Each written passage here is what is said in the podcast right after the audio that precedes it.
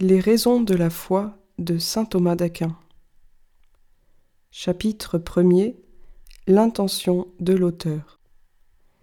Le bienheureux apôtre Pierre reçut du Seigneur la promesse que sur sa confession de foi serait fondée l'Église contre laquelle les portes des enfers ne pourront pas prévaloir. Afin que la foi de l'Église qui lui a été confiée demeure intacte contre ces portes des enfers, il s'adresse ainsi aux fidèles du Christ. Sanctifiez le Seigneur Christ dans vos cœurs. 1 Pierre 3, 15, c'est-à-dire par la solidité de votre foi.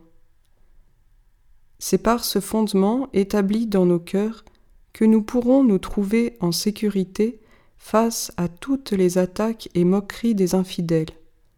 C'est pourquoi Pierre ajoute Soyez toujours prêts à donner satisfaction à quiconque vous demandera la raison de l'espérance et de la foi qui sont en vous.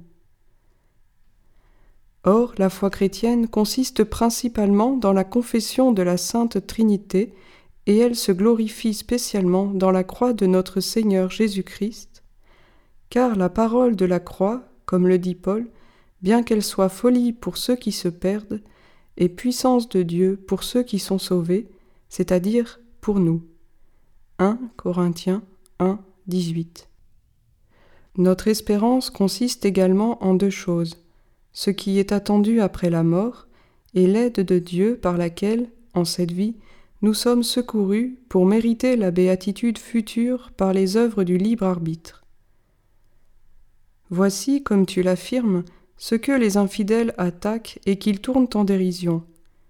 Les Sarrasins, comme tu le dis, se moquent du fait que nous appelons le Christ Fils de Dieu, alors que Dieu n'a pas de femme.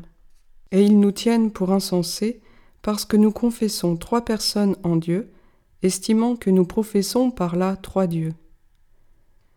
Ils se moquent également du fait que nous affirmons que le Christ, le Fils de Dieu, a été crucifié pour le salut du genre humain, car si Dieu est le Tout-Puissant, il pouvait bien sauver le genre humain sans la passion de son Fils, comme il pouvait constituer l'homme de telle sorte qu'il ne pût pas pécher. Ils reprochent aussi aux chrétiens de manger chaque jour leur Dieu à l'autel, et ils objectent que le corps du Christ, même s'il était aussi grand qu'une montagne, devrait avoir été déjà entièrement consommé. Au sujet de l'état des âmes après la mort, tu relèves que les Grecs et les Arméniens sont dans l'erreur, eux qui disent que les âmes ne sont ni punies ni récompensées avant le jour du jugement, mais qu'elles demeurent jusque-là dans un état pour ainsi dire provisoire, car elles ne doivent recevoir ni peine ni récompense sans leur corps. Et pour défendre leur erreur, ils invoquent ce que le Seigneur dit dans l'Évangile il y a beaucoup de demeures dans la maison de mon Père. Jean 14, 2. Enfin, à propos du mérite qui dépend du libre arbitre, tu relèves que tant les Sarrasins que d'autres peuples attribuent une nécessité aux actes humains du fait de la préscience ou de l'ordonnance divine.